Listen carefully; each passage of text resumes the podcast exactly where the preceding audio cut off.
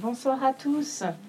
Euh, on est très très heureux au Musée du Luxembourg de vous retrouver ce soir pour cette conférence de présentation au musée, euh, pour ceux qui sont déjà venus et pour ceux qui viendront voir euh, l'exposition Peintre-femme 1780-1830, naissance d'un combat, qui se tient au moins jusqu'au 4, jusqu'au 4 juillet prochain. Donc voilà, je crois que certains d'entre vous l'ont vu et d'autres attendaient cette, cette, cette conférence de présentation.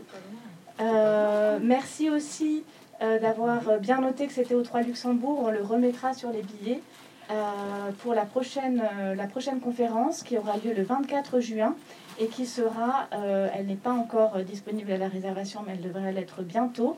Elle sera consacrée au travail de la photographe contemporaine Sabine Meyer, qui, qui a une de ses, de ses œuvres exposées en clôture euh, de, l'exposition Peintre-Femme. Donc ce sera l'occasion finalement de, faire un pont avec cette, cette création contemporaine. Voilà. Mais pour l'heure, je vais laisser très vite la, la, parole à Martine Lacasse, que je suis très heureuse d'accueillir ce soir. Martine Lacasse est euh, docteur en histoire et théorie des arts, diplômée de l'EHESS. Et euh, elle a publié plusieurs ouvrages, dont en 2015 euh, euh, le, pardon, le, livre euh, des femmes peintres du XVe siècle à l'aube du XIXe siècle, qui est un ouvrage séminal en fait et qui a, je pense, donné envie de, monter ce, projet d'exposition. Peut-être va-t-elle nous en dire un petit peu plus. Merci, Martine. Merci. Bonjour à vous tous. donc j'ai vu que dans la proposition de cette conférence, euh, euh, posé deux questions. Comment redonner euh, visibilité à ces artistes femmes et comment aborder leurs œuvres. Voilà. donc effectivement, il s'agit bien de leur redonner visibilité puisque on va faire un bref parcours de, de, l'exposition à travers le, PowerPoint pour que vous ayez une idée globale de, de l'exposition et puis que quand je vous parlerai justement de ce qui m'a guidé, euh, ça vous évoque quelque chose. Mais euh, en tout cas, euh, un des, des, traits majeurs qui, sont, qui est apparu, euh, dans le, travail qui a précédé cette exposition et pendant toute sa, pendant toute sa fabrication, sa mise en œuvre, c'est que euh, ces artistes euh, bénéficiaient d'une réelle visibilité de leur vivant. Hein, que cette invisibilité est postérieure à leur à leur, euh, à leur œuvre, à leur, à leur vivant, et qu'il est en, grande en majeure partie attribuable à euh, l'histoire de l'art, au euh, récit dominant de, de l'histoire de l'art, de la critique, qui s'est énoncé à partir de la seconde moitié du 19e siècle et qui malheureusement s'est poursuivi durant tout le, le 20e. Donc, euh, d'un côté, une histoire de l'art euh, traditionnelle, euh, oui, un discours dominant, surplombant, qui aborde très peu ces, artistes, voire pas du tout. Et comme vous le savez, depuis les années 70 du XXe siècle, il y a eu un certain intérêt autour de cette question de la création féminine, de de, euh, oui, du parcours euh, artistique, euh, littéraire des, femmes, à la faveur notamment des, de ce qu'on appelait aux États-Unis les feminist studies ou les gender studies. il se trouve que j'occupe, enfin, l'exposition, puisque mon, mon jeu finalement compte peu, c'est les, les, œuvres qui, qui, sont là et les documents historiques que l'on a convoqués pour, pour la construire. Euh, s'inscrit aussi en porte-à-faux par rapport à un certain discours qui euh, lui aussi euh, du féminisme, qui lui aussi en histoire de l'art en tout cas, qui lui aussi s'est officialisé et qui reprend en quelque sorte un certain type de document pour continuer, et c'est tout à fait légitime, hein, à contester cette invisibilité des femmes, euh, mais euh, finalement ne considèrent leur œuvre qu'à travers cette seule grille. C'est-à-dire que leurs œuvres sont observées simplement pour y repérer soit les stigmates de euh, cette euh, comment dire de cette mise à distance de euh, des contraintes des empêchements des obstacles qu'on leur aurait opposés. Et ou alors comme le on essaie d'y repérer les signes d'un combat féministe d'une revendication. Mais donc finalement leur œuvre est abordée simplement comme une réponse assez circonstancielle finalement euh, à leurs conditions féminines, mais euh, il n'est pas dit grand-chose de euh, leur engagement pictural, de leur engagement dans l'histoire de l'art, dans la mémoire qu'elles en auraient. et finalement, on explique ces œuvres de femmes simplement en disant, on débouche sur une tautologie, on les aborde pour prouver que ce sont des œuvres de femmes. Et donc, il y a une sorte d'essentialisation euh, une sorte de, oui, de catégorie qui se crée, euh, qui est euh, l'art féminin, les œuvres de femmes, et finalement on tourne en rond.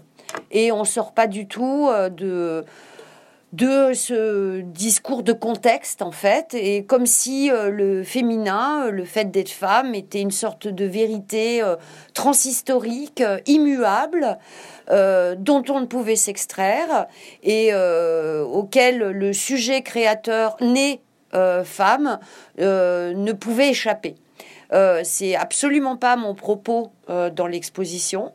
J'ai souhaité montrer effectivement les débats, les controverses, les oppositions, mais aussi les discours favorables à euh, cette euh, émergence des artistes dans l'espace de production artistique. Et euh, il est vrai que la période qu'on aborde, à savoir le moment pré-révolutionnaire, les années 1780 jusqu'aux années 1830, est un moment qui se distingue par une forte féminisation de l'espace de production artistique.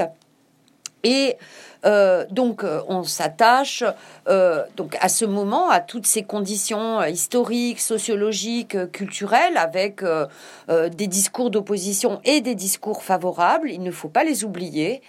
Et on s'intéresse aussi à la formation puisque euh, être peintre, c'est aussi apprendre à le devenir, et que euh, le moment de la formation est un moment extrêmement important, non seulement parce qu'on acquiert un savoir-faire, mais parce qu'on s'inscrit aussi dans un espace professionnel. Et euh, le moment de l'exposition, le salon, euh, qui euh, bah, permet à ces, euh, a permis à ces artistes d'acquérir une reconnaissance, une visibilité. Donc effectivement, je me suis attachée, si vous voulez, à mettre en valeur une certaine approche sociologique. Mais ça ne s'arrête pas là, puisque ces œuvres euh, et si vous avez vu l'expo ou si vous allez la découvrir, ne sont pas simplement là parce que ce sont des œuvres de femmes, mais parce que ce sont de belles œuvres. Et, euh, et qu'elles participent d'une euh, volonté de euh, ouvrir la connaissance sur la, production artistique de ce début, de cette fin du 18e et de ce début du 19e siècle, de euh, révéler euh, tous les maillons, parce qu'on a des maillons manquants, hein, avec une histoire qui ne ferait la part belle que, par exemple, qu'au néoclassicisme, parce que ce serait un art révolutionnaire qu'il trancherait avec le rococo d'Ancien Régime. C'est assez comme, euh, comme euh, schéma historique. Hein. L'histoire, ça se coupe pas en rondelles de saucisson et euh, il n'y a pas un moment pour tel mouvement qui serait dominant, après pour un autre. Et dans une succession de luttes et de ruptures, il y a des recouvrements, des continuités et c'est plus complexe que ça.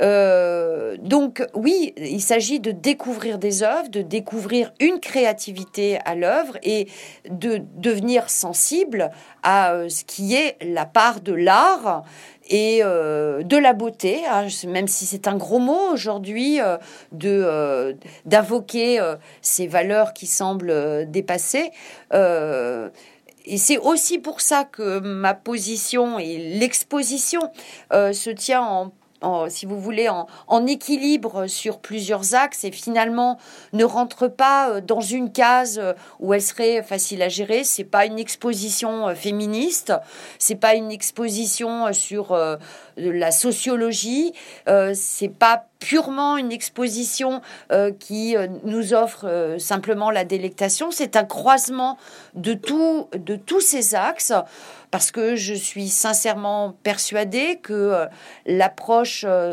du geste euh, artistique, de, des images, exige du, chercheur qui l'a conduit une démarche impure. C'est-à-dire qu'on doit l'épuiser à plein de registres du savoir, dans la littérature, dans l'histoire, dans la philosophie, la philosophie de l'art, l'esthétique, et c'est en croisant toutes ces pistes qu'on peut arriver à essayer, comme le, le, l'appelait de ses voeux euh, Lucien Fèvre, le grand historien euh, euh, Lucien Fèvre, on peut espérer rentrer dans la tête de ces gens. on n'y rentrera pas totalement, mais avoir une connaissance plus intime qui mette de côté les grandes catégories, les, les grands ismes et essaie de saisir euh, la complexité euh, d'un moment, la multiplicité des destinées, la singularité des acteurs qui ont fait cette histoire. Euh, parce que on peut pas faire de l'histoire avec des généralités. Alors certes, ça fournit un discours qui est satisfaisant, auquel on peut s'identifier, dans lequel on se repère facilement. Euh, mais euh, je pense que pour euh, essayer de connaître un moment de l'histoire de l'art, eh bien, il faut accepter de s'y perdre et justement de faire vivre toute la pluralité des réponses. Donc voilà pour ce qui était, si vous voulez, mon, mon vœu, euh, en tout cas méthodologique, quant à la conduite de, cette exposition. Donc je vous y emmène euh, très rapidement pour que euh, on puisse justement bah, répondre aux questions que, que qui comment dire doivent guider cette, cette présentation. donc j'ai souhaité aussi euh, et là, c'est en ça que je ne reprends pas, euh, si vous voulez, la, doxa euh, quant à cette approche des artistes femmes. j'ai souhaité montrer donc des artistes à l'œuvre dans tout, ben, toute la dimension du, du, travail, du travail acharné, de la professionnalisation, mais aussi de la joie créatrice. J'ai voulu qu'il y ait de l'humour et que ce soit gai, parce que bah, euh, créer, euh, même si euh, ça demande beaucoup d'efforts, même si c'est parfois ça nous met en face à l'angoisse, c'est aussi quelque chose de joyeux parce que c'est vital. Et donc on commence avec une euh, gravure euh, qui est euh, une gravure tirée d'une d'une toile de Fanny Deshoras qui a été exposée au salon au tout début du, du 19e, dont le titre était Ni l'un ni l'autre, et nous voyons une jeune femme, potentiellement une jeune artiste, qui renonce aux offres de bijoux et d'argent que lui font deux messieurs. Et euh, qui montre euh, justement, qui donne l'axe de, euh, de, cette exposition et nous émancipe de cette vision passive et victime des, des femmes qui expliqueraient, soi-disant, leur absence, leur invisibilité, voire pire, la médiocrité de leur production artistique. on a des euh, la fin du 18e et euh, euh, dans ces premières décennies du 19e, des artistes qui revendiquent leur, leur geste artistique sans pour un temps endosser, et ça serait complètement comment dire, anachronique, le vêtement des suffragettes. Hein. Ce, ce, sont des artistes qui arrivent à s'inscrire dans l'espace artistique parce qu'elles euh, elles, en assimilent les codes aussi. Hein. Donc là, je vous, euh, ai présenté un document de travail. Hein. Euh, euh, au début, j'avais un énorme corpus. Hein. on a environ 70 œuvres dans l'exposition, mais ne croyez pas que j'ai peiné pour euh, réunir ces 70 œuvres. Euh, dans mon premier choix, j'en avais, j'avais un, un, PowerPoint de travail où il devait y avoir plus de 300 œuvres. Euh, et j'avais déjà fait une sélection. Euh, donc, euh, il y a des œuvres d'artistes femmes et j'ai pas voulu faire du nombre hein, pour compenser. j'ai pas choisi des œuvres médiocres pour dire ben voilà si il y a une obscure peintre de nature morte ou une porte ni pas des œuvres bancales du tout des œuvres de qualité bon le musée du Luxembourg n'est pas le Grand Palais n'est pas le Louvre donc on a dû réduire et puis bon sur sur la base de, de ce corpus qui avait été réduit après au cours du travail il y a eu des renégociations de nouveaux choix, puisque vous savez euh, malheureusement qu'on a travaillé en contexte pandémique et que bah, des œuvres n'ont pas pu circuler, euh, etc. Hein. Mais euh, bon, voilà, là, il y a un ensemble d'œuvres. Il serait tout à fait possible de refaire une autre exposition sur le même sujet avec 70 autres œuvres. Hein. ça ne manque pas. Donc le, le parcours s'est construit à la fois comme un parcours chronologique et en même temps un parcours qui épouserait euh, la trajectoire d'une euh, vocation artistique euh, féminine, puisque et qui montre les moments clés dans une carrière. Donc, dans la, la, première salle, qui est la salle Caillebotte, on, on, a cette double approche, puisqu'on est dans les années 1780. 1780-1790 euh, et euh, qui montre, euh, qui s'attache à travers des majoritairement des portraits et des autoportraits à montrer justement cette émergence des artistes féminines dans l'espace de production artistique et qui s'attache à des moments, des événements importants euh, qui ont jalonné, si vous voulez, ce, euh, changement dans, le paysage, notamment euh, la double admission d'Elisabeth Vigée-Lebrun et d'Adélaïde Labille-Guillard en mai 1783. Euh, puis euh, l'émergence d'une nouvelle sociologie aussi, puisque euh, on n'a pas attendu la fin du 18e pour avoir des artistes, enfin des, des femmes qui peignaient. il y en a toujours eu. Sauf que euh, auparavant, traditionnellement, ces artistes, enfin ces, ces, peintres, euh, étaient, euh, appartenaient à, un milieu artistique, c'est-à-dire qu'elles étaient filles, parfois petites filles de, peintres, elles, épousaient des peintres, euh, elle faisait des, euh, de futurs peintres, enfin elle leur donnait naissance, et elle travaillait très souvent au sein de l'atelier familial, avec euh, un fonctionnement dans l'atelier familial qui tend à effacer justement la signature de tous les, de tous les collaborateurs au profit de celle du maître d'atelier. Hein.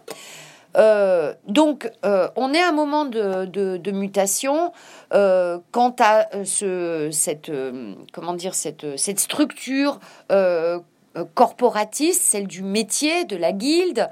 D'abord parce que, comment dire, en, en 1770, il y a une période, si vous voulez, de, de contestation l'Académie de Saint-Luc euh, s'oppose au, déplore plutôt les euh, privilèges dont bénéficient les académiciens, euh, leur droit d'exposer réservé à eux seuls, hein, d'exposer au Salon du Louvre, le fait qu'ils ont plus de visibilité, qu'ils remportent les grosses commandes, et euh, donc, vous savez qu'il y a eu euh, euh, la suppression des, corporations, puis leur, remise en place, mais pour la frange la plus artiste de, des membres de la corporation des peintres, ils deviennent ce qu'on appelle artistes libres, donc ont le droit d'exposer, ne sont plus assujettis par les, contraintes de la corporation avec toutes les, protections, les, limitations dans l'exercice de leur métier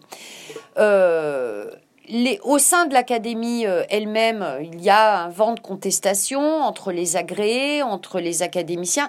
c'est une période euh, assez remuante euh, et qui tend à fragiliser l'hégémonie de l'Académie royale. En tout cas, on commence à, on discute des droits des artistes, de leur accès à la visibilité. Donc on a ce, contexte qui est favorable. Et puis, je vous le disais, avec la double admission de, euh, de Vigée Lebrun et de, euh, et de la Guillard, eh bien, euh, ce phénomène, enfin, c'est les artistes femmes vont devenir de plus en plus visibles. On a tout un tas de jeunes filles qui sont élèves de Vigée-Lebrun, parfois de, de Suvet, puisque Suvet a ouvert un atelier, enfin, c'est postérieur. Mais enfin, en tout cas, des jeunes filles qui euh, se rendent visibles, euh, non pas au Salon du Louvre, puisqu'elles n'y ont pas accès, mais euh, au Salon de la Correspondance, qui est un salon qui a été monté par un self-made man, qui avait monté une revue, qui a fait un espace d'exposition, donc où la Bill Guillard, Vigée Lebrun ont exposé, mais aussi d'autres artistes, et le Salon de la Jeunesse, qui se tient une fois par an, place Dauphine. Et euh, donc, euh, des jeunes filles vont exposer. C'est réservé aux jeunes artistes hein, euh, de tout sexe et de toute provenance. Et ça va devenir un phénomène social. Les gazettes vont s'y intéresser, on va en parler. Ça devient un phénomène à la mode. Et euh, à la faveur de cette double admission, ce phénomène va prendre de l'ampleur. Alors bien sûr, il va y avoir des voix qui euh, s'opposent à cette euh, soudaine émergence, à cette soudaine visibilité, à ce soudain engouement du public pour les jeunes artistes peintres. Mais si vous voulez, le mouvement est en route et les voix les plus réactionnaires ne pourront pas euh, y mettre un terme. Et d'ailleurs, au sein même de l'académie, il y a, euh, par exemple, à travers euh, Antoine Renou, eh bien, il y a des voix qui sont favorables, des voix masculines, institutionnelles, reconnues, qui sont favorables à, eh bien, cet accès des femmes à une formation picturale de qualité et à leur visibilité. Hein. on a un mot fameux de, de Renou qui dit voilà, dans un verger, pourquoi on couperait de jeunes pousses, alors que peut-être ce seront celles-ci qui nous donneront de grands artistes. Donc, laissons croître tous ces talents. Et de toute façon, même si euh, certains y sont hostiles, euh, on est dans une époque où il y a un intérêt pour les arts, c'est à la mode, aller suivre des cours d'anatomie pittoresque, euh, étudier les arts, c'est à la mode, et puis survient le moment que vous connaissez, la révolution, qui va faire tomber la, le, d'abord le privilège de, aux académiciens du Salon du Louvre, il va y avoir le Salon libre, tout le monde va pouvoir exposer, abolition de l'académie, donc plus d'académie, et euh, donc on a une sorte de libéralisation du, euh, du paysage, et beaucoup de jeunes filles qui auparavant euh, euh, ne, représentaient pas la majorité des, artistes femmes qui vont se tourner vers ce cours et se professionnaliser. Donc émergence d'une nouvelle sociologie, des jeunes filles de bonne famille qui étudient la peinture, pas simplement pour que ça devienne un capital matrimonial ou distinctif, mais pour en faire leur métier, pour en vivre. Hein. Et euh, c'est ce qu'on voit donc dans cette première salle, cet changement de sociologie. Ensuite, dans la salle 2 que vous avez ici, bien, je me suis attachée à montrer bah, ce contexte de l'atelier. On a des vues d'atelier, euh, des euh, portraits de, maîtres. Donc qui, qui, qui, montre que justement se multiplie cette formation et que contrairement à ce qu'on dit, euh, et pour expliquer traditionnellement cette euh, répression qui aurait été imposée, ce silence, cette chape qui aurait été posée sur les femmes, ce qui n'est absolument pas vrai pour notre période, soi-disant elles n'auraient pas pu accéder à la formation, bien si, il y avait une offre euh, très importante et euh, les ateliers se sont multipliés avec euh, une qualité de formation qui était comparable à celle que, pardon, que recevaient les jeunes hommes dans les ateliers masculins. Et il y a une partie de, de cette salle qui s'attache aussi à défaire une idée convenue, euh, comme quoi les femmes, euh, pendant tout le 19e siècle, auraient été euh, enfermées dans la sphère domestique, interdites d'espace public, interdites de circulation, et pris, là encore, dans une chape qui, aurait, qui leur aurait empêché toute expression. Euh, et euh, notamment, bah, surtout pas euh, le, voyage à l'étranger. Et là aussi, ce ne sont que quelques exemples. on ne pouvait pas multiplier les œuvres, malheureusement, parce qu'elles sont très belles. Mais j'ai fourni des exemples d'artistes qui se sont rendus en Italie, qui ont eu un travail de paysagiste immense, par exemple Joséphine Zarazin de Belmont des artistes qui se sont rendus dans cet espace aussi qui est réputé être strictement homosocial, réservé aux seuls hommes, et il aurait fallu attendre la fin du 19e pour que des femmes puissent accéder dans ce saint des saints, à savoir l'Académie de France à Rome. Eh bien, euh, on a l'exemple d'une artiste qui était une artiste très réputée, de son vivant, Hortense Burlesco, qui a suivi son maître et qui est resté pendant huit ans et qui a fait des envois au salon depuis l'Académie de France à Rome. Ensuite, toujours en suivant le parcours chronologique et euh, le parcours d'une vie d'artiste, eh bien, on a notre grande salle qui est consacrée au salon. Le salon qui vraiment devient le phénomène majeur au euh, début du 19e siècle, notamment avec la politique de vivant de nom au sortir de la Révolution, qui, euh, vous, le savez, euh, la France est complètement exsangue après les années de terreur et la situation des artistes est assez difficile. Donc, il faut redonner un élan à cette école nationale et la politique de vivant de nom, c'est de favoriser et de soutenir tous les artistes et tous les genres, pas simplement la sacro-sainte peinture d'histoire monumentale, mais tous les genres. Il y a vraiment, euh, tant qu'on est un artiste professionnel et qu'on peint euh, d'une façon qui montre qu'on tient son métier, eh bien, on n'est pas ostracisé. Et euh, dans cette euh, grande salle, eh bien, on voit un paysage de ce qu'était la, production appréciée par le nouveau public qui émerge au 19e, du 19e siècle. Donc, on n'a pas que de la peinture d'histoire, on n'a pas que des machines, machines néoclassiques. D'ailleurs, parce que le public s'en détache. Euh, on en a un petit peu marre des machines euh, néoclassiques, mythologiques, et euh, le, public, et d'ailleurs l'État aussi, parce que ces œuvres-là participent aussi à, soutenir une idéologie politique, eh bien beaucoup de scènes de genre historique, de portraits, et les, les artistes femmes excellent dans, dans, dans ce genre-là, euh, reçoivent des médailles au salon, sont collectionnés par des d'éminents collectionneurs, sont achetés euh, par l'État aussi. Euh, vous connaissez très certainement le portrait d'une femme noire par Marie-Guillemine Benoît, que nous n'avons malheureusement pas pu avoir parce qu'il était beaucoup sorti du Louvre précédemment, notamment avec le modèle noir euh, à Orsay. Mais euh, c'est une des premières acquisitions de, euh, du musée des artistes vivants, le musée du Luxembourg, qui est créé justement dans ces premières décennies du, du 19e.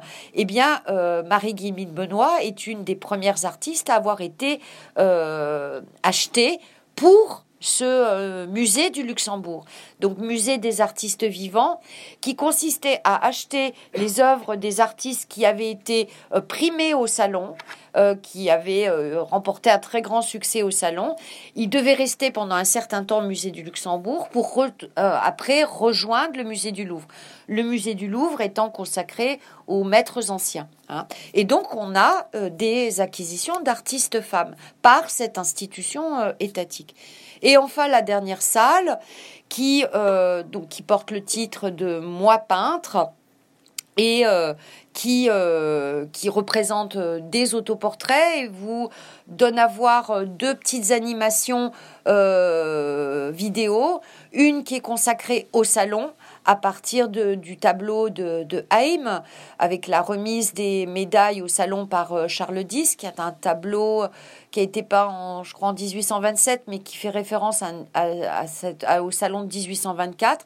Et parmi, je vous l'accorde, une foule très nombreuse d'hommes, mais on repère des artistes femmes et des artistes femmes qui, à ce moment-là, étaient des artistes éminentes. On a Hortense de Bourlesco, euh, Virginie Ancelot, euh, Elisabeth Vigée-Lebrun, Marie-Éléonore Godefroy, euh, Marianne Jacotto, Louise Hersan, euh, Marie Lisinska de Mirbel, enfin, on a des artistes qui étaient des artistes reconnus. Hein.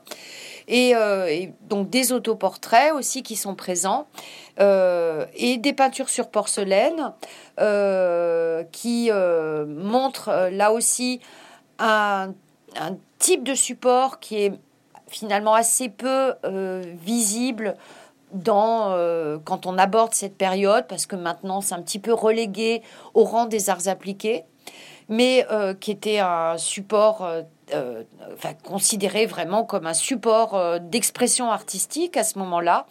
Et avec euh, notamment deux peintures sur porcelaine de Marie-Victoire Jacotot, qui était euh, euh, une artiste, elle aussi extrêmement célèbre, une qui a réussi à négocier des prix qui dépassaient de loin ce que négociaient des artistes masculins.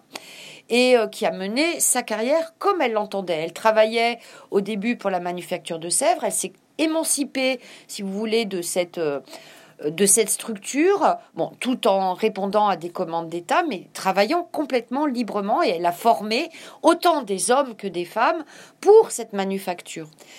Et puis on a un autre, euh, une autre vidéo qui aussi euh, s'attache aux copistes. Euh, là aussi, aujourd'hui, on est passé par toute la vision romantique, la copie, on est un sous-artiste quand on fait de la copie. Ça n'était absolument pas le cas non plus à cette époque-là.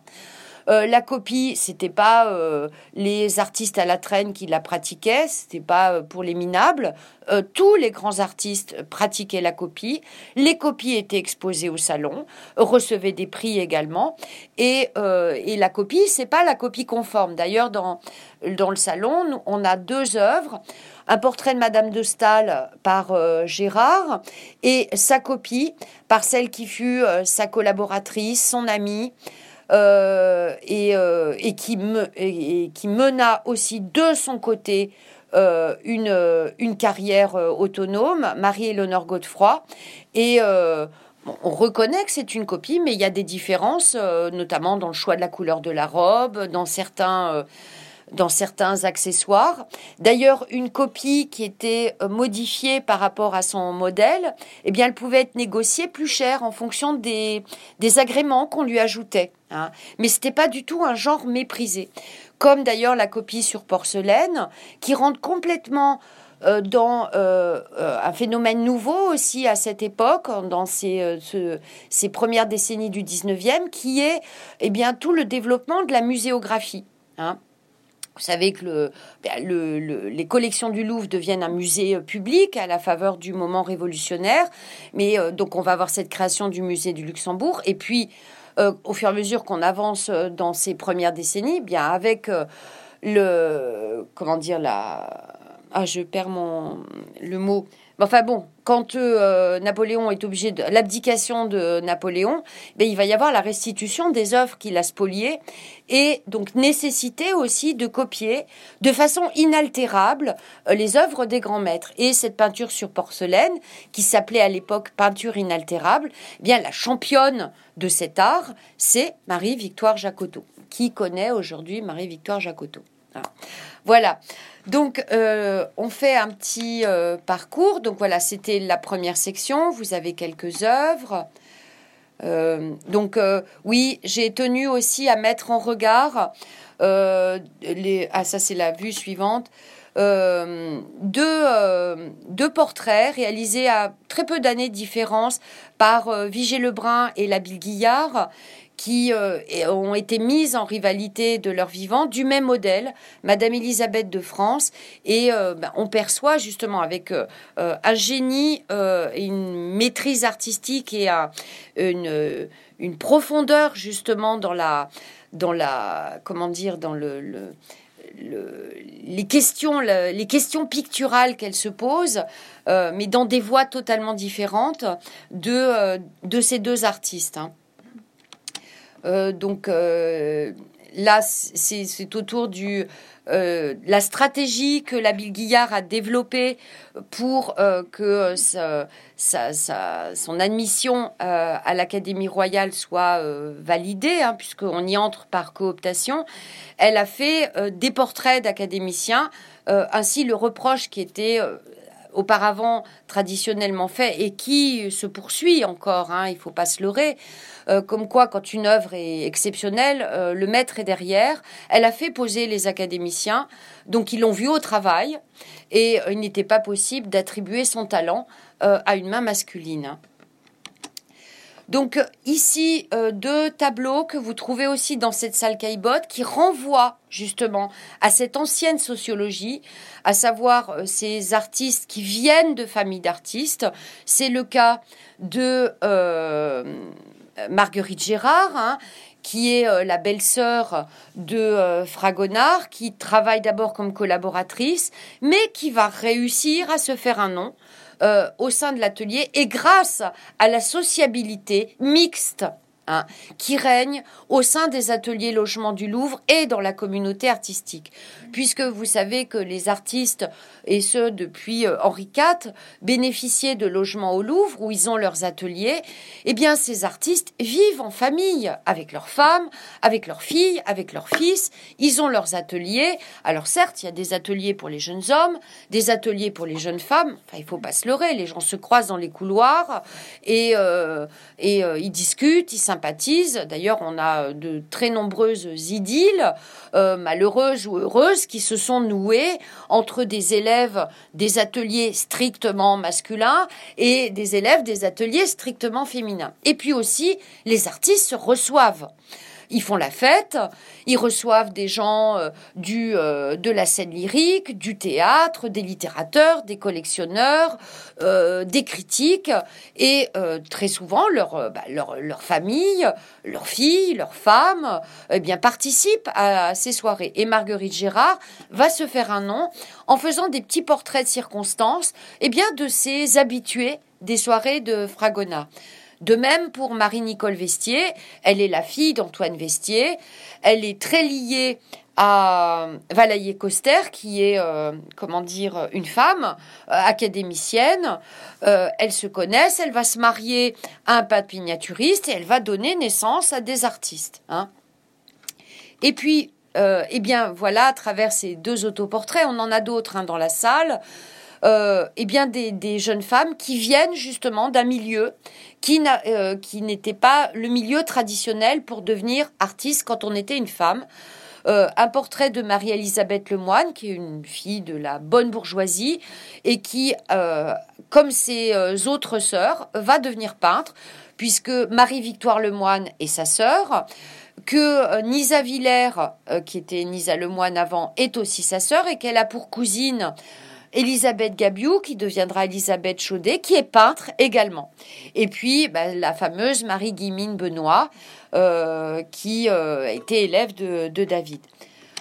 Donc on passe ensuite à cet espace dont je vous parlais, donc euh, l'espace de formation, dilettante et professionnelle. Et eh bien pour vous, je vous disais tout à l'heure que ces espaces de formation sont importants d'abord parce qu'on y apprend le métier, mais aussi parce qu'on s'y fait des connaissances. Hein, et que on construit son réseau de sociabilité.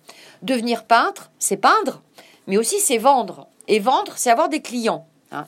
Et euh, on se fait une clientèle euh, eh bien, à la faveur de ces années d'apprentissage où euh, de 8 heures de matin jusqu'à 5 heures du soir, pendant plusieurs années, eh bien, on côtoie euh, bah, d'autres artistes et puis elles y restent en général moins longtemps, des jeunes filles de bonne famille qui se forment à la peinture parce que toutes les jeunes filles apprenaient et le dessin, la peinture et la musique, Hein, mais n'en feront pas une carrière, mais deviendront éventuellement d'éventuels commanditaires, d'éventuels mécènes. Hein.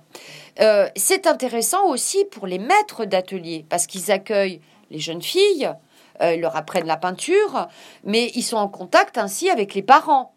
Qui peuvent aussi être des commanditaires et des mécènes. Hein. Donc c'est un, lieu très important pour s'insérer professionnellement. Hein. Et euh, là aussi, perdons de vue cette vision romantique, comme quoi euh, euh, les vocations artistiques féminines auraient toujours été brimées par de méchants papas comme ça qui auraient tenu le patriarcat, enfin auraient essayé de maintenir cette figure de padré padrone répressif euh, qui euh, tiennent leur fille cachée jusqu'au mariage, c'est complètement en dehors de ce qui se passait à ce moment-là. Puisque euh, on est dans une période, au moment révolutionnaire, on est dans une période extrêmement inquiétante. Il y a des gens qui meurent. qui perdent, la, période est difficile économiquement, et s'engager dans la profession d'artiste pour une jeune femme, euh, c'est éventuellement l'espoir de euh, devenir le soutien, enfin, c'est la possibilité de devenir le soutien de famille si jamais il arrivait malheur. Hein. Euh, c'est un travail qui n'est pas du tout considéré comme étant immoral. Et puis si on a de la chance, si on est remarqué au salon, peut-être ce sera la célébrité et la fortune. Donc il y a beaucoup de pères, de, bons papas, hein, de euh, la moyenne bourgeoisie, puis après ça, ça, ça s'épand de la petite bourgeoisie, qui réunissent toutes leurs économies pour envoyer leurs filles étudier à Paris, hein, parfois depuis la province, dans le meilleur atelier. Le meilleur atelier, c'est l'atelier bah, du maître qui est très connu, qui, euh, ben, euh, euh, quand elles mettront sur le livret du salon élève 2, parce que c'est ce qui se faisait, eh bien, se feront plus remarquer, qui favoriseront éventuellement leur entrée au salon, parce que des fois, ils font partie du jury. Donc, ôtons-nous de la tête qu'elles ont été brimées et qu'elles ont dû se rebeller contre la famille pour faire de la peinture. C'est pas du tout le cas. Hein. bon, puis on a des vues d'atelier, voilà, ces vues italiennes dont je vous parlais. Et enfin, le, salon. Hein. Le salon. Alors là aussi, on a une sorte de vérité qui est très souvent colportée. Voilà. Alors, soit par ceux qui veulent redonner un petit peu, expliquer et se, plaindre et déplorer de cette absence des femmes, qui disent voilà, elles sont pas là parce qu'elles n'ont pas pu faire de la peinture d'histoire, on leur interdisait l'étude du nu, et puis les femmes étaient cantonnées dans les genres mineurs. Bah, c'est pas vrai. C'est pas vrai. Pour cette période-là, c'est pas vrai. Hein, parce que dans ces ateliers qui s'ouvrent, les plus doués d'entre elles, et là on a des témoignages de première main, si vous voulez, vous allez sur Gallica, vous, vous allez chercher Albertine Clément Emery, Souvenirs de 93-94, c'est ses souvenirs, elle, s'est plutôt destinée à la carrière de journaliste et d'écrivain, mais elle a étudié pendant quelques années, deux ans, dans l'atelier de Jean-Baptiste Regnault. Et elle nous raconte la vie au quotidien dans l'atelier de Regnault. Pareil, grand maître, un grand pédagogue qui a exercé pendant 20 ans, on n'en parle jamais, pour nous parler toujours de la seule année où David a enseigné. Parce que David, c'est pas de sa faute à David, hein, mais euh, parce que c'est une figure tutélaire de la Révolution, il écrase tout. Euh, il écrase aussi les artistes masculins, hein, hein, parce que euh, là, on parle des femmes qui ont été invisibilisées, mais il y a plein d'artistes masculins qui sont passés à la trappe avec cette sorte de grand récit euh, national qu'on fait de, l'histoire de l'art. Eh bien, elle nous dit que euh, les plus douées d'entre elles, celles qui ne lâchent pas le pinceau, eh bien, elles étudient le nu, elles ont droit au modèle vivant. Hein. Et on dit aussi que euh, un tiers seulement des exposantes pratiquaient la peinture d'histoire, les deux autres tiers pratiquaient les genres mineurs. Et là encore, euh, ceux qui voient le, verre à moitié vide disent ben voilà, c'est pour ça que les femmes sont absentes de l'histoire de l'art, etc. Mais euh, le pourcentage est absolument le même en ce qui concerne la population masculine. Un tiers des hommes pratiquent la peinture d'histoire, les deux autres tiers pratiquent la peinture de genre. Pourquoi alors qu'on nous dit tout le temps que le grand genre, c'est la peinture d'histoire. Bah, au sortir de la Révolution, euh, les caisses sont vides. Donc les grandes commandes, euh, bah, il y en a un petit peu moins. Les grands commanditaires, bah, soit ils ont une tête en moins, soit ils sont partis à l'étranger. on a un, nouveau, un nouveau marché qui émerge, un marché plus bourgeois.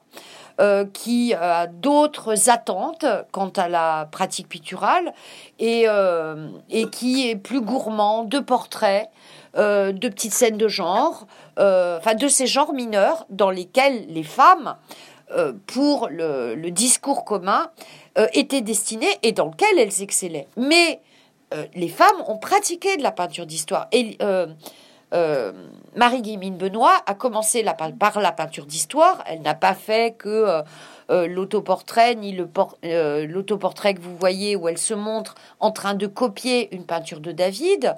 Elle a, elle a fait des, grandes machines. Il y en a une récemment qui a été découverte dans une vente.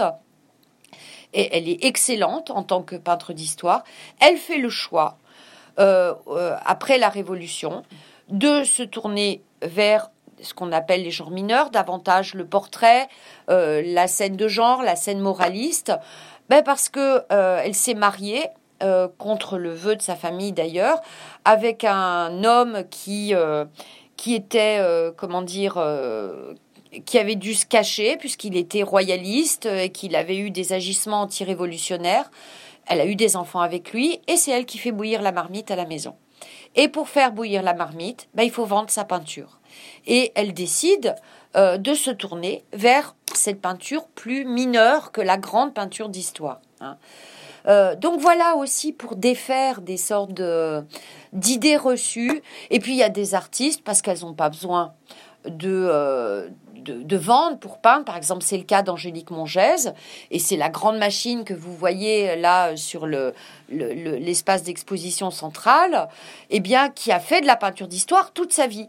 Hein, et qui n'est pas passé inaperçu. Alors elle a eu ses détracteurs, mais elle a eu aussi des gens qui euh, euh, qui, euh, qui, l'ont qui l'ont louangé, certains qui ont décidé d'être sévères avec elle, non pas parce que justement parce que c'était une grande artiste et euh, des critiques qui ont dit voilà, c'est pas parce qu'on est une, qu'elle est une femme qu'on va être condescendant. Euh, voilà, il y a telle et telle chose qui dans sa peinture sont bien, d'autres qui sont moins bien. Jugeons-la avec la même sévérité que les, euh, les, les autres artistes. Voilà un exemple, c'est une, une étude que Angélique Mongès a faite pour euh, une, très grande toile, un très grand format, qui a été acquis de son vivant par un grand collectionneur, le prince Yusupov, et qui est en Russie euh, maintenant. Donc une très grande toile, vu, euh, vu qu'elle était très loin, on n'a pas pu la faire venir. Mais bon, et il y en a d'autres dans les collections françaises. Hein. Voilà, bon, ça c'était pendant le moment de, l'accrochage, cette euh, vogue du, euh, euh, portrait. portrait aussi qui n'est pas simplement lié à l'intime, au féminin, au maternel. Bon, certes, ce sont des thèmes qui sont, qui sont là présents, mais ce sont des thèmes qui rentrent aussi dans le discours politique de l'époque. À l'époque révolutionnaire, avec le portrait que vous voyez ici, D'ailleurs, vous voyez que c'est un format monumental. Dans le discours politique révolutionnaire, euh, la promotion de, la femme se fait à travers la figure de la mère, en tant que euh, c'est la, mère qui va, euh, comment dire, favoriser l'émergence des vertus républicaines. Donc il y a un accent qui est mis sur l'éducation, l'éducation directe hein, que la mère doit donner à ses enfants sur le modèle enfin un modèle rêvé de l'Antiquité. Euh, donc, euh, on rentre aussi. Enfin, ces, œuvres-là ne sont pas que des œuvres destinées à montrer du mignon, du charmant. Ça, ça, ça participe aussi d'une idéologie du temps. Hein. Voilà une œuvre de Marguerite Lemoine. Marie-Victoire Lemoine, pardon. Et voilà ici avec un accrochage qui évoque celui du salon. Hein. Contrairement à ce qui se passe euh, aujourd'hui, euh, on n'avait pas euh, trois mètres entre chaque œuvre, on n'avait pas une mise en lumière qui crée une sorte de halo sacro-saint autour des œuvres. Je m'expliquerai aussi sur les choix scénographiques. Au salon, les œuvres étaient les unes par-dessus les autres, du sol jusqu'au plafond, enfin peut-être pas jusqu'au plafond, mais assez haut. Hein. D'ailleurs, euh, ça discutait sec entre les artistes pour savoir euh, quelle place on allait avoir. Les œuvres n'étaient que numérotées, d'où l'importance du livret. Hein, qui décrit l'œuvre et qui donne le nom de l'artiste et de qui était, a été élève. Et l'intérêt aussi, quand on étudie cette période, d'aller voir les livrets des salons. Parce que quand on regarde les livrets des salons, eh bien, on s'aperçoit qu'il y avait des artistes femmes qui euh, exposaient. Et on arrive à retracer leur parcours de formation également, de qui elles ont été l'élève. Hein. Euh, donc, dans ce mur-là, vous avez davantage de ce qu'on appelle de peinture de genre historique, donc qui est une peinture qui est extrêmement à la mode, qui va connaître un succès euh, dès euh, la période napoléonienne, mais aussi euh, sous la Restauration, puisqu'il y a la volonté de faire retour sur le passé national. Hein. et donc on a, on isole des scènes de l'histoire de France qu'on présente sous un jour plus intimiste. Des petits moments, des petites anecdotes, mais ça participe aussi d'un discours politique. Et euh, les, les, femmes, donc qui, là encore, sont entre guillemets euh, naturellement plus douées pour représenter le sentimental, le psychologique, eh bien vont exceller dans ce genre qui euh, remporte de plus en plus de succès et excellents dans ce genre aussi vont contribuer à défaire les typologies qui étaient attachées à la hiérarchie des genres. Et vous en avez un très bon exemple euh, dans l'exposition avec ce euh, tableau de Césarine d'Avin Mirvaux qui montre la mort de Malek Adel. C'est un tableau de très grand format, comme vous l'avez vu dans la diapo précédente, et euh, une œuvre qui est tirée euh, d'un roman, un roman qui est quasiment contemporain de Sophie Cotta, qui raconte les aventures donc de euh, cette Mathilde chrétienne avec ce, cette aide de Saladin, donc un musulman avec la conversion et tout le euh, comment dire, l'entourage sentimental, eh bien, euh, dans, dans cette œuvre, cet artiste, euh, dans un format qui, vous l'avez vu, est un format de peinture d'histoire, donc de peinture monumentale, format qui est habituellement réservé donc à la peinture d'histoire au sens classique, à savoir la présentation des actes héroïques des figures de euh, l'histoire antique ou de la Bible ou de la mythologie, eh bien, s'attache à des figures romanesques et puis arrive à conjoindre donc dans cet espace monumental une scène intime et euh, une ouverture et euh, une ampleur spatiale qui est celui de la peinture d'histoire. Hein. Et elle introduit justement un trouble dans ces hiérarchies, trouble qui va, comment dire, euh, s'imposer davantage et euh, être relayé par la critique. Euh, là aussi, dans, ces années, dans les années 20, dans les années 30, on rencontre de plus en plus dans les textes des journalistes, de ceux qui écrivent les livrets des salons, qui s'expriment dans les gazettes, eh bien un détachement, un désintérêt pour cette hiérarchie euh, classique hein, de, des genres et de cette peinture d'histoire et des artistes, enfin des critiques qui vont dire finalement que m'importe que ce soit une grande peinture d'histoire ou une peinture de genre mineur, pourvu que ça me plaise.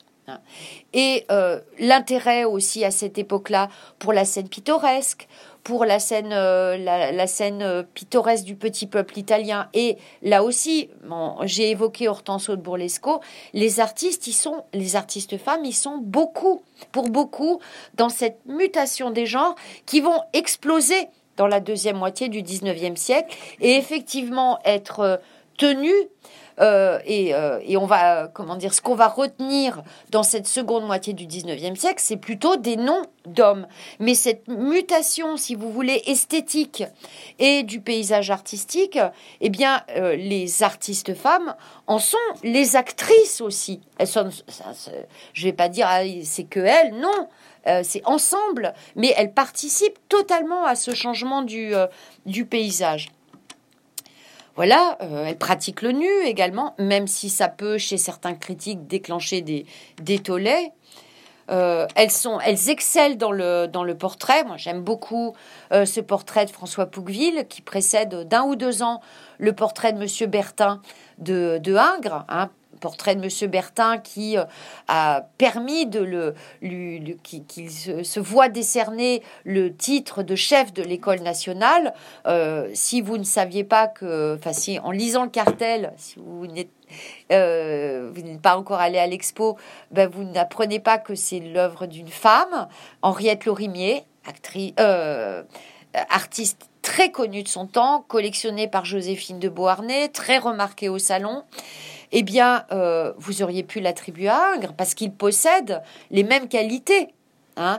Euh, cette attention euh, quasiment obsessionnelle au réel, à la surface des choses, et en même temps cette idéalisation qui fait cette tension si fascinante dans les portraits de d'Ingres, eh bien, c'est réalisé dans cette œuvre. François Pouqueville était un, historien, un diplomate, euh, Philhélène, qui lui aussi par ses écrits a nourri toute la cause Philhélène qui va euh, euh, animer les romantiques. C'était le compagnon d'Henriette Lorimier et un époux, enfin pas un époux, un compagnon puisqu'ils ne se sont jamais mariés, qui n'a absolument jamais été hostile à la carrière de sa femme. Là aussi, il faut s'enlever de la tête cette alors c'est bien pour les films, c'est plus dramatique. Euh, elles sont écrasées par euh, leur, euh, leur amant ou par leur mari, mais c'est pas, pas toujours le cas. Et on a plein de, d'artistes dans l'exposition qui travaillent en collaboration avec leur mari ou leur amis qui sont artistes et qui mènent leur carrière. C'est le cas par exemple de euh, la cousine donc de, des sœurs Lemoine, euh, celle qui était née Gabiou, qui est devenue Chaudet, eh bien, euh, elle est l'épouse du sculpteur Antoine Chaudet. Elle se remariera d'ailleurs après son décès avec un certain Husson, qui était un, fonctionnaire ou un banquier, je ne sais plus exactement. Mais enfin bon, Louise Hersan ouvre un atelier avec son époux Louis Hersan. Elle a des élèves. Enfin, euh, voilà, il faut sortir de cette vision qui est en fait, et euh, bon, voilà, très beau travail de Isabelle Pinson, qui est une artiste pas complètement oubliée, alors que c'est euh, une, une, œuvre très importante, je trouve. Et enfin, notre dernière section, voilà, les, les peintures sur porcelaine, je vous évoquais, les autoportraits.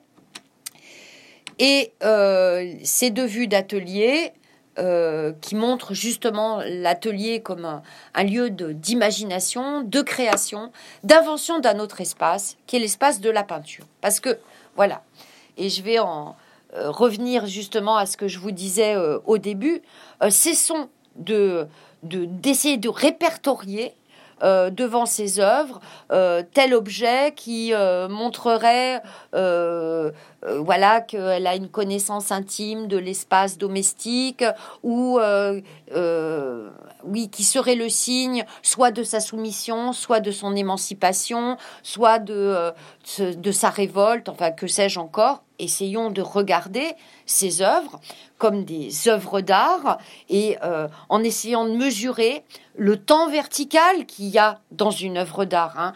Euh, l'œuvre d'art, c'est pas juste un document, un événement sur euh, la ligne historique, c'est accéder à un moment, à un espace-temps qui, et c'est justement le,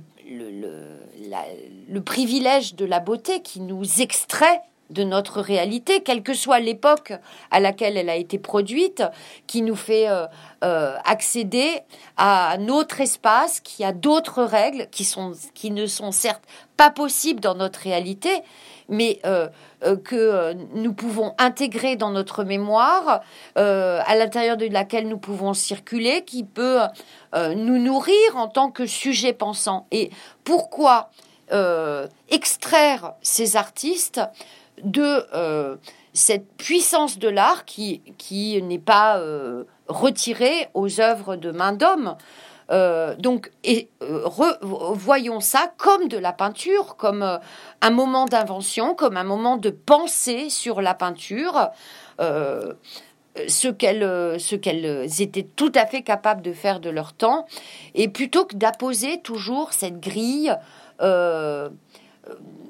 c'est même pas du féminisme, c'est du féminisme au rabais qui essaie de repérer tout le temps dans, dans, ces œuvres-là la preuve que c'est fait par des femmes. Non, quand on rentre dans un atelier, on devient un artiste. Et être un artiste, c'est pouvoir prendre toutes les identités. C'est se déplacer dans tous les espaces, euh, dans, tous les temps. C'est un lieu d'invention. Hein. Et voilà pourquoi je termine le parcours sur deux vues d'atelier. Une vue d'un atelier peint par Marguerite Gérard, qui est euh, le portrait d'une artiste faisant. Enfin, le, le sujet, c'est euh, une artiste peintre faisant le portrait d'une musicienne. Et il y a un très beau jeu entre le modèle qui pose, qui est dans une certaine posture, et ce qui est en train d'être peint sur la toile dans le tableau. Et il y a une transformation, il y a une métamorphose que je mets en confrontation avec euh, l'œuvre photographique d'une artiste contemporaine, donc celle que vous pourrez rencontrer si vous revenez le 24 juin, euh, qui est une vue d'atelier et qui s'intitule Métamorphose. Et je vous la montre pour vous donner euh, l'envie de venir assister à cette conférence. C'est donc euh, une scène qui a été construite à l'intérieur de l'atelier et qui nous met face à des perspectives qui, dans l'ordre de la réalité, euh, sont impossibles et euh, qui pourtant dans cette totalité de l'image, se trouvent réunies d'une façon tout à fait cohérente, acceptable visuellement, de même que le fait qu'on voit plusieurs fois le même personnage. ce qui était le cas dans la peinture de la Renaissance. Si vous pensez euh, au paiement du tribut de Masaccio, hein, euh, la fresque qu'il a faite à la chapelle Brancacci à Florence, eh bien, vous avez trois fois la figure de Saint-Pierre. Ça dérange personne. Dans une perspective unifiée et dans un espace euh, qui semble tout à fait vraisemblable. Pour moi, ne regarder ces œuvres que pour démontrer que ce sont des œuvres de femmes, donc faire tautologie, c'est prendre une voie euh, qui risque absolument pas de nous, faire penser. Euh, c'est pas du tout une démarche herméneutique de découverte, ni de savoir, ni de connaissance. Euh, euh, ça serait aussi bête que de dire la peinture de la Renaissance, c'est une peinture qui voulait ressembler au réel. Là, on passe à côté de la peinture de la Renaissance, complètement à côté. Et euh, certes, il y a la vocation d'imiter, mais c'est pas l'imitation pure et simple. C'est euh, imiter la nature telle qu'elle devrait être parfaitement. Donc ça suppose une métamorphose aussi. Hein. Et puis euh, dans cette volonté donc d'apporter toute cette vision nouvelle sur cette période, c'est aussi pour aller contre euh, c'est ce discours qui est très à la mode euh, aujourd'hui, donc euh, discours comme quoi les femmes auraient été brimées, qu'elles n'auraient pas eu accès à une formation, et finalement les réduire à un statut passif ou les renvoyer à leur féminité. Et, c'est pour ça que j'ai insisté sur. Il y a des, citations de, de, textes de l'époque, il y a donc cette documentation sur les ateliers, sur la formation. C'est qu'on plaque sur cette fin du 18e et sur ce début du 19e, euh, ce qui était la société du Second Empire, où effectivement euh, il y a un tour de vis euh, qui est imposé aux femmes, à la circulation, aux mœurs, mais il y a aussi toute une construction idéologique qui, par laquelle la société bourgeoise essaie de se, de se renforcer et de construire euh, son, son image, de trouver son identité et de faire avec sa réalité aussi qui, euh, là aussi, contribue à avoir une idée fausse de, euh, de cette période.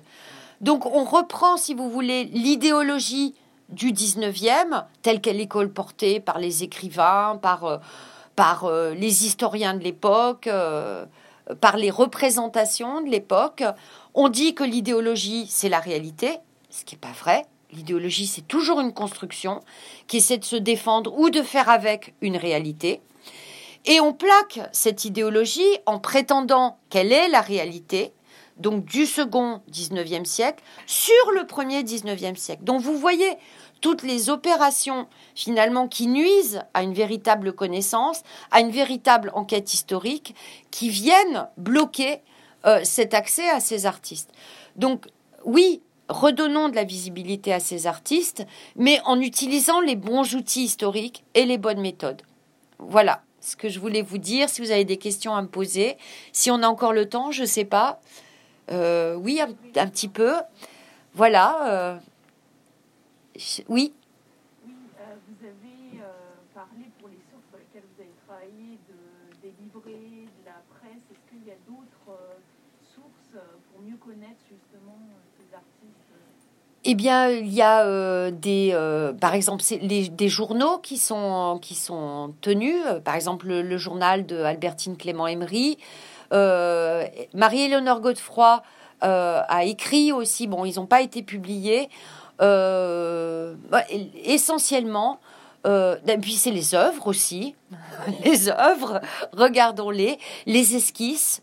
Euh, pour euh, attester, par exemple, d'une pratique euh, du, modèle, eh bien, bah, sur le marché de l'art aussi, il y a de ça quelques années, ont circulé beaucoup d'études d'ateliers de Pauline qui prouvent, alors là, on a le, dessin sous les yeux, et eh bien qu'elle faisait, elle étudiait le modèle, le modèle vivant. Oui, essentiellement le livret, la presse, les, euh, les textes critiques aussi, parce que la presse aussi se développe à ce moment-là.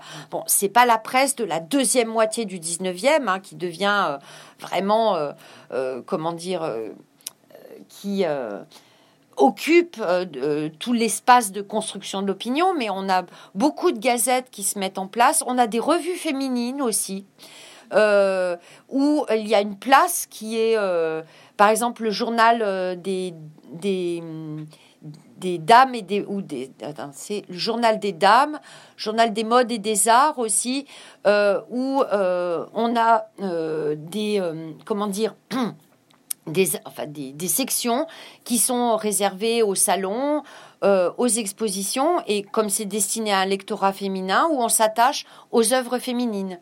Hein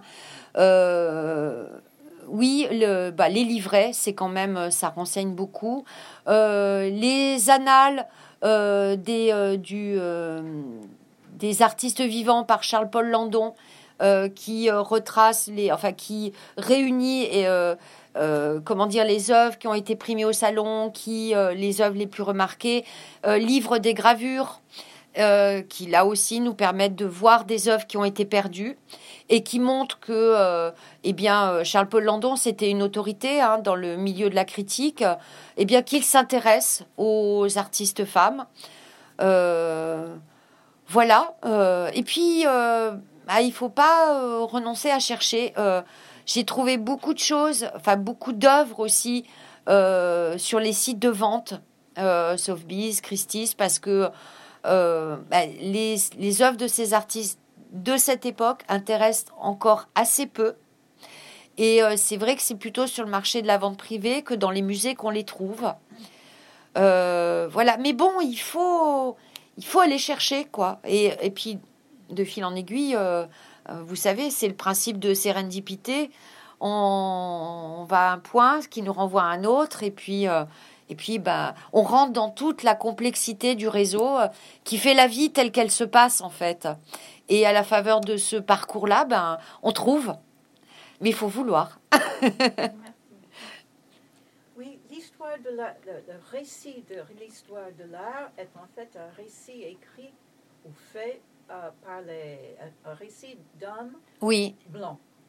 Exactement, oui. Comment faire entrer dans ce récit qui existe déjà euh, les femmes qui étaient connues dans le temps, comme vous, vous dites? Euh, eh bien, euh, bah déjà, moi, je, comment dire, c'est pas parce que je suis une femme que je me suis intéressée à cette question.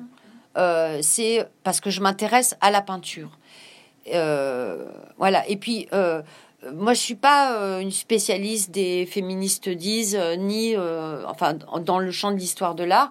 Je suis venue à cette question-là parce que j'ai écrit un, un livre sur au seuil sur désir et peinture et euh, pas simplement comme sujet iconographique, mais aussi comme euh, lien entre le spectateur, enfin comme pacte entre le spectateur et l'œuvre, entre l'artiste et son œuvre, et à travers tout le discours de, de, de légitimation de l'art qui s'est tenu à la Renaissance autour du néoplatonisme, par exemple, qui accorde une très grande part à la figure d'Eros comme euh, génie, génie créateur, enfin ce qui donnerait, ce qui donnerait l'élan créateur. Et en écrivant ce livre, effectivement, j'ai rencontré la question de la figure féminine.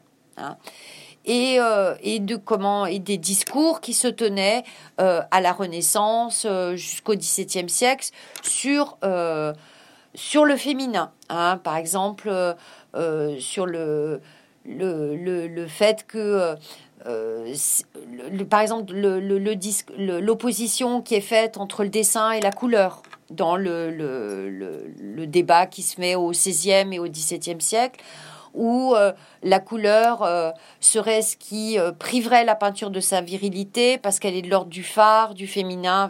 Enfin, ça renvoie, on, remonte à l'Antiquité, à tout un, un, fond mythologique aussi, enfin un héritage des métamorphoses d'Ovide. Enfin, voilà, c'est ça remonte à très très loin.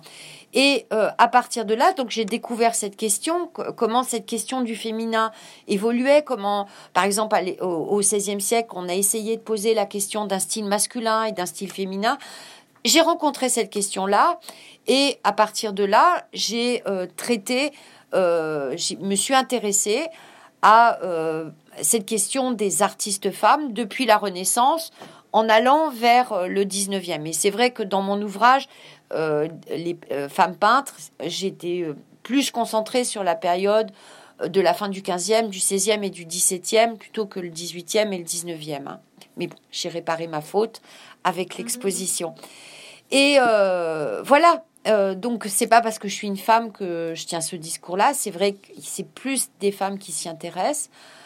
Euh, il faut essayer de lutter contre sa nature, de, enfin, essayer quand on travaille effectivement avoir un regard critique sur ses sources, sur les outils qu'on utilise et euh, avoir un regard critique sur soi-même aussi, essayer de, de défaire la place d'où on parle, aller contre euh, ce qu'on serait destiné à dire, c'est c'est se faire violence à soi-même aussi et ne pas essayer de se réassurer, euh, de pas réassurer sa position.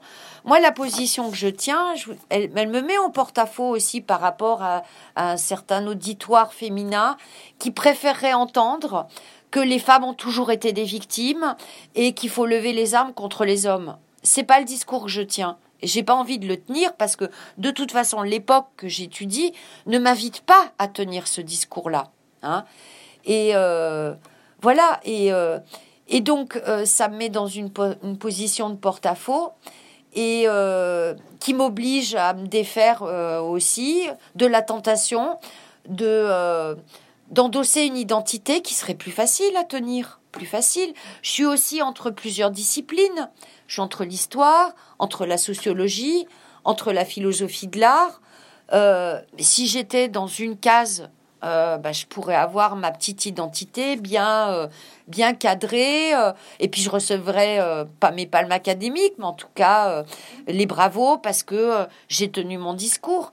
Je préfère prendre le danger, effectivement, de l'impureté, même si le terme est un peu fort, pour essayer de donner toutes les chances à une connaissance de, de cette peinture, parce que ben voilà, plutôt que de m'adonner à moi-même et de me faire un nom dans une spécialité, je préfère m'adonner à la peinture.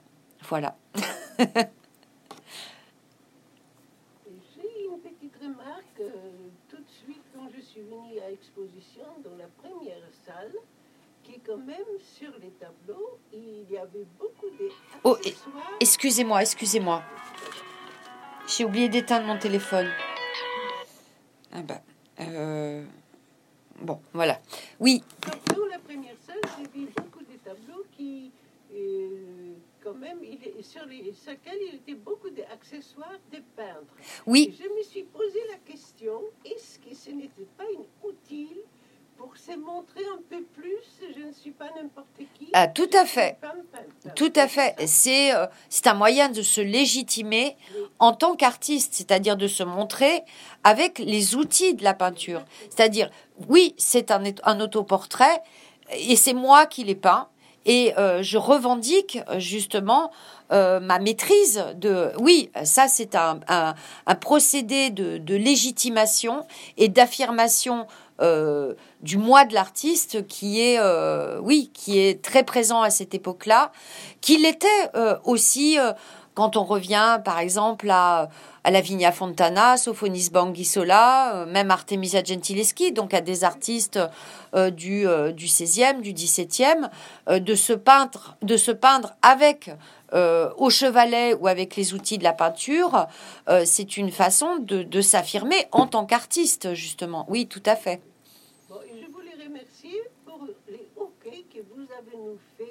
J'ai fait déjà plusieurs d'autres euh, expos parce qu'on a faim. Oui. Et donc, euh, chez vous, on s'est euh, senti comme les reines. Ah, merci. Et transmis ça pour votre collègue. Merci beaucoup.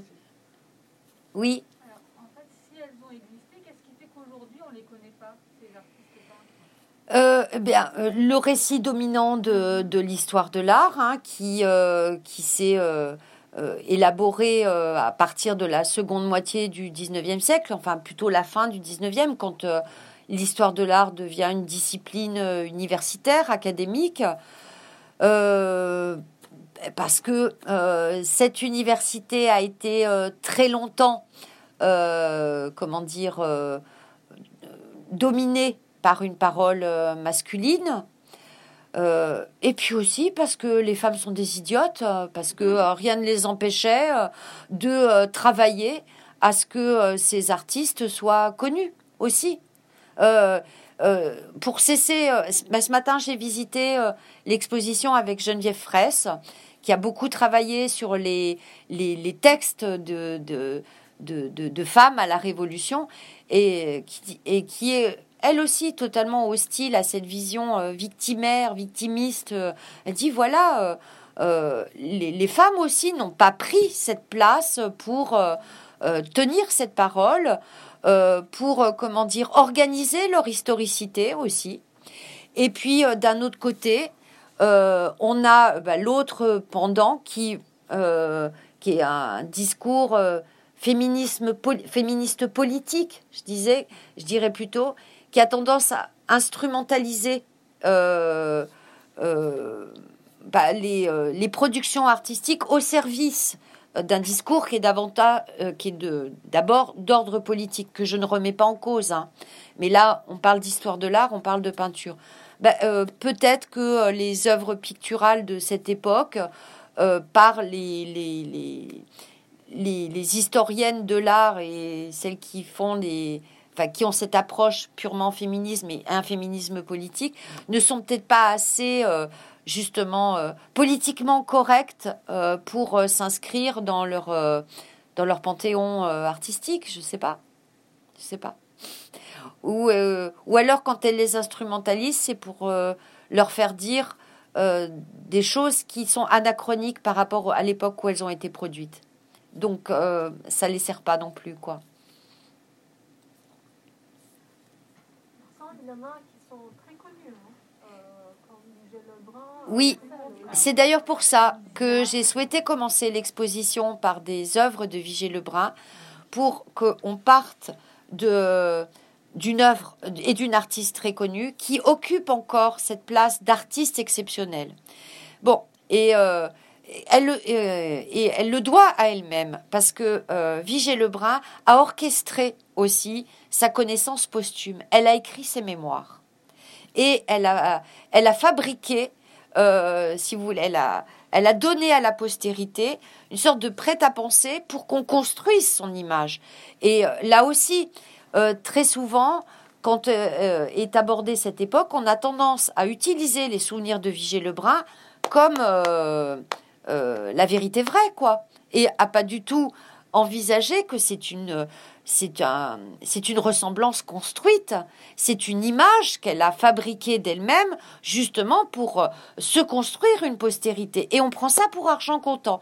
Et alors quand Vigée Lebrun dit euh, avant les femmes régnaient, euh, la révolution les a détrônées, eh ben voilà, ça y est, c'est fini la révolution, plus d'artistes.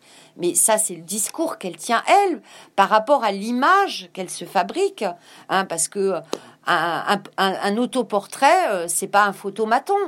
Euh, c'est la construction d'une ressemblance. Hein, on, fabrique une image de soi. C'est pas. et puis, il peut y avoir plein d'images de soi fabriquées. Et Vigée Lebrun a orchestré sa, sa mémoire posthume. Et donc on part de cette figure-là, de cette figure exceptionnelle, euh, qui était la façon de qualifier pendant très longtemps les artistes femmes. Comme euh, quand on revient, on retourne au texte de la Renaissance, par exemple, on va dans la première histoire de l'art, hein, Vasari, il traite de certaines artistes, notamment Sophonis Banguissola, c'est sous les termes de miracles de la nature, de merveilles de la nature. Donc elles sont présentées comme une exception à leur genre. Hein. Euh, et, en général, c'est parce qu'un esprit viril leur a été insufflé. Pas parce que c'était des misogynes, mais parce que depuis Aristote, l'explication de, de, toute la création, euh, autant euh, la création d'un petit humain hein, que la création d'une œuvre, il y avait la matière, qui était considérée comme un principe féminin, et l'esprit, qui était ce flux qui venait animer la matière, qui était considéré comme un principe masculin. Euh, donc ça ne veut pas dire que les hommes de la Renaissance, euh, ils, euh, ils, étaient forcément hostiles. Vasari a une admiration immense pour Sophonis Banguissola ou pour d'autres artistes encore. Hein. Mais c'est le langage, c'est le, le, squelette conceptuel à l'intérieur duquel on évolue. Et, et, donc on part de cette figure exceptionnelle et pour rentrer à la faveur de ce, de ce moment révolutionnaire dans celle de la professionnelle, de l'artiste professionnel, euh, qui vient justement de cette rupture révolutionnaire où, à partir du moment où on occupe une fonction, où on a un rôle social dans l'espace économique, il faut pas se le cacher non plus, hein, eh bien, de droit, on peut devenir une artiste. Hein. Euh, le partage entre les individus ne se fait plus selon un principe de nature, mais selon un principe de droit, hein, de droit euh, au niveau de la société. À partir du moment où vous êtes une artiste qui a été formée, qui est professionnelle, qui expose au salon, euh, qui gagne de l'argent avec ça, qui obtient des médias, votre statut d'artiste n'est pas remis en cause. Et donc derrière cette figure qui cache un peu la forêt, eh bien on avance dans l'expo et on, découvre tout un tas d'individualités qui euh, étaient également très connues, très très connues. Et euh, la, vue qu'on a dans la vidéo du salon euh, de 1824, hein, où Charles X remet les médailles, eh bien, on a Vigée Lebrun, mais c'est pas la plus visible dans le tableau. Celle qui est quasiment au premier plan, c'est Hortense de Bourlesco. À côté d'elle, il y a Virginie Ancelot, et Vigée Lebrun, un petit peu dans la foule.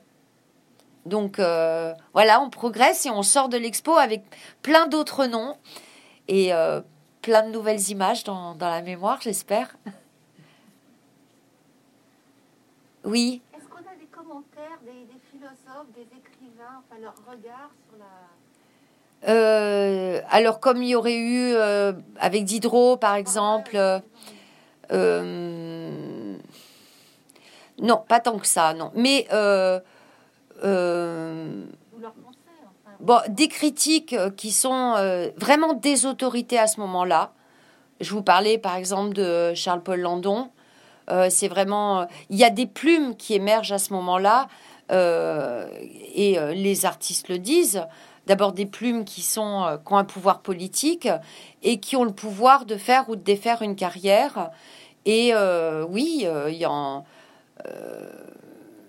il y, y, y, bah, y, en a certains qui ont écrit sur ces artistes femmes ce qu'on a, on a des correspondances qui montrent des liens euh, d'amitié, des connaissances euh, entre euh, ces artistes femmes qui tenaient salon, des salons, des salons mondains où bien se trouvaient bah, tous les, noms qui vont devenir les noms éminents de la littérature du 19e, les, les Stendhal, les Flaubert, etc., des noms de la scène, Talma euh, Giuditta Pasta, enfin des gens de la, scène lyrique. Euh, donc là, c'est plus au niveau de, des, archives, des échanges épistolaires qu'on peut trouver euh, des, éléments. Mais euh, dans la littérature, non. Euh, on n'a pas vraiment de, de, de texte de, grands, enfin, d'écrivains reconnus, puisque les écrivains du 19e, dans ces années euh, 1800, dans- enfin de 1900 à, aux années 1930, euh, sont encore aux, aux prémices de leur, euh, de leur, euh, de leur carrière. hein. Voilà. Et si Gégé Lebrun est très connu, en dehors de son talent, c'est parce qu'elle a peint beaucoup d'aristocrates. Oui, Oui, oui, oui, tout à fait. Oui, puis elle a.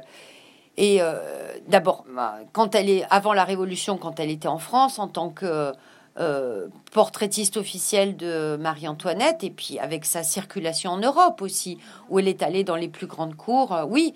Mais là aussi, c'est une stratégie.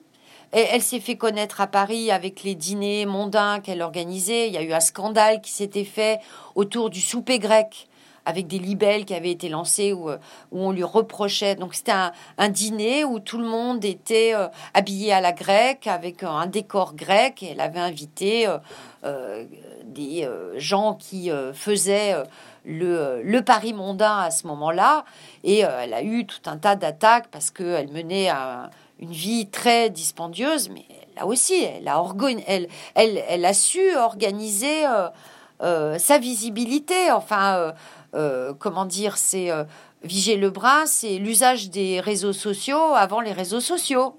Et elle, elle était très très maligne avec ça, oui.